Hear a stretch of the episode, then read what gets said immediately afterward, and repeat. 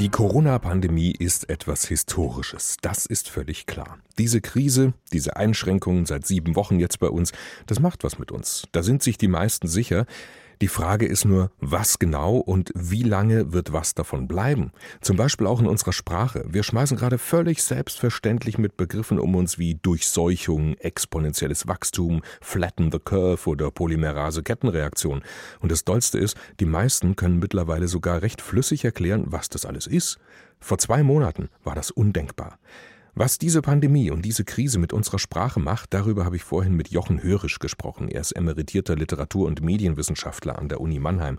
Herr Hörisch, ich habe jetzt nur mal eben ein paar beliebige Begriffe genannt, um die man in letzter Zeit kaum drum gekommen ist, auch bei uns im Programm nicht von H-Info. Aber was sagen Sie als Wissenschaftler? Wie sehr haben die Pandemie und die Krise unsere Sprache schon verändert oder zumindest Einfluss drauf genommen?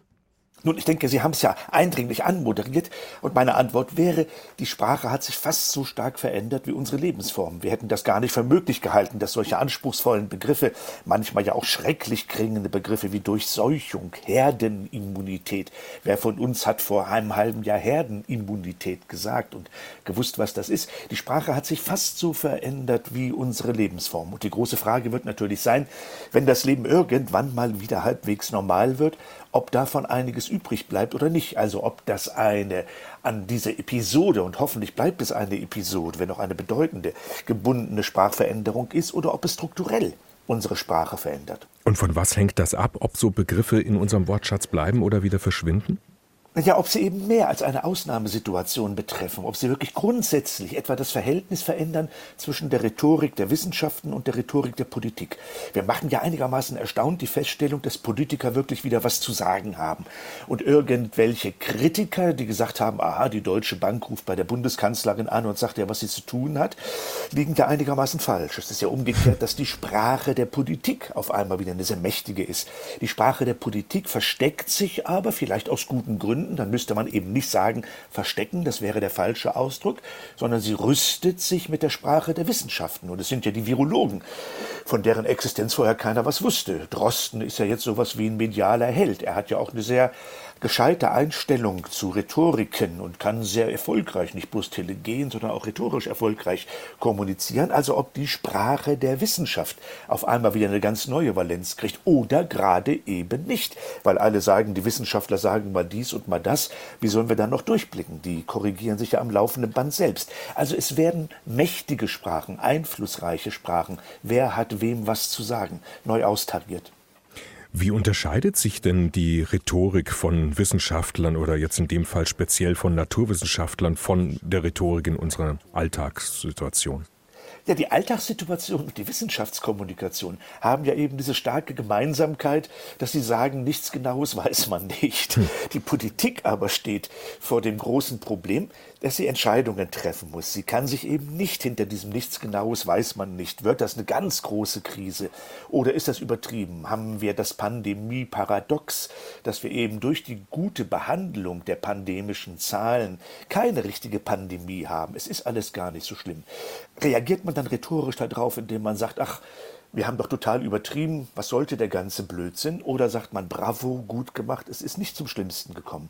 Auch da merkt man, was für rhetorische Möglichkeiten man eben hat. Am allerspannendsten finde ich eine Diskussion, die sich langsam abzeichnet, ob man im Rahmen der feministischen Rhetorik sagt, Leute, guckt mal her, die Länder, die von Frauen regiert werden, wie Deutschland oder wie Finnland oder wie Taiwan, die stehen eklatant besser da als die Länder, die von Machos, die sich um Kopf und Kragen hm. reden, regiert werden, wie mhm. Boris Johnson in Großbritannien, schweigen wir von Trump. Also es ist auch beim ganzen feministischen Sprachgehabe eben eine neue Diskussion fällig. Und äh, Feilis spricht dafür, dass der Feminismus, über den man sich aus nachvollziehbaren Gründen ja auch das eine oder andere mal lustig gemacht hat, in dieser Pandemie-Diskussion neu punktet. Übrigens ist ja auch Corona ein Frauenname. Jetzt haben wir ja gerade mit Bundeskanzlerin Angela Merkel auch eine Naturwissenschaftlerin eben in der Politik an der Spitze der Regierung. Ähm, merkt man das auch? Also so wie Sie gerade vorhin gemeint haben, dieses vorsichtige Formulieren aus der Wissenschaft so abfärbt auf die Politik. Hat sie das generell sowieso schon immer so gemacht? Ja, das wird ja aus nachvollziehbaren Gründen immer wieder herausgestellt, dass wir erstens eine Frau als Bundeskanzlerin haben, weit über zehn Jahre jetzt schon, und dass wir eben zweitens eine Naturwissenschaftlerin haben. Naturwissenschaften sind ja in der Regel klischeemäßig eher an Männer gebunden. Für die Geisteswissenschaften sind häufig Frauen zuständig, für Sozialwissenschaften auch, Almendinger und dergleichen. Aber wir haben eben die Konstellation, dass die mächtigste Person in Deutschland eine Frau ist, die aber sehr bewusst auf feministische Kampfrhetorik verzichtet, aber sie ist eben eine Naturwissenschaftlerin. Naturwissenschaftlerin, also entspricht damit eher einem männlichen Rollenideal, äh, wissenschaftlich Karriere zu machen. Und das ist interessant zu sehen, dass die Wissenschaft und die Politik kooperieren und die Öffentlichkeit weiß nicht genau, wie sie damit umgehen soll. Macht man dann Verschwörungstheorien, die halten zusammen, oder sagt man, ach, ist das nicht sehr gut, wenn eine Politik so sachlich gemacht wird, wie sie eben in Deutschland gemacht wird? Das steht zur Diskussion und ich sehe schon die Flut an Doktorarbeiten, aber auch an Kommentaren, an Diskussionen, an Talkrunden Stunden und so weiter, die das in einem halben Jahr versuchen werden aufzuarbeiten. Wir machen das ja jetzt noch in der halbwegs Anfangsphase. Was wissen Sie denn dazu aus der Medien- und Sprachforschung? Also entwickelt jede Krise so ihre eigene Sprache, kann man das sagen? Ja, das spricht sehr viel dafür, dass etwa eine Finanzkrise, nicht der Kollaps der Finanzmärkte, das Beben an den Finanzmärkten und dergleichen mehr ihre eigene Sprache entwickelt. Das gilt natürlich etwa auch für eine Krise im Sportbereich. Dann liegen natürlich Sportmetaphern. Wer hat wem ein Bein gestellt? Wer hat einen Foul gemacht? Was ist mit den Geldzahlungen, die da hin und her fließen? Also jede große systemische Krise entwickelt eigentlich ihre eigenen Sprachen. Und dass wir jetzt eben ein Virus im Mittelpunkt haben, passt ja irgendwie auch sehr gut zur Medien- und Informationsgesellschaft.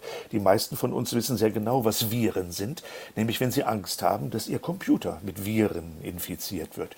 Und wir haben eben auch eine virale Infektion der Kommunikation und der Medientechnologie. Also klappt das Zoom-Programm, wenn ich auf Homeoffice umschalte und dergleichen mehr. Das ist eine Gespenst gespenstische Konstellation, dass der Virenbegriff eben wirklich biologisch konnotiert ist in erster Linie.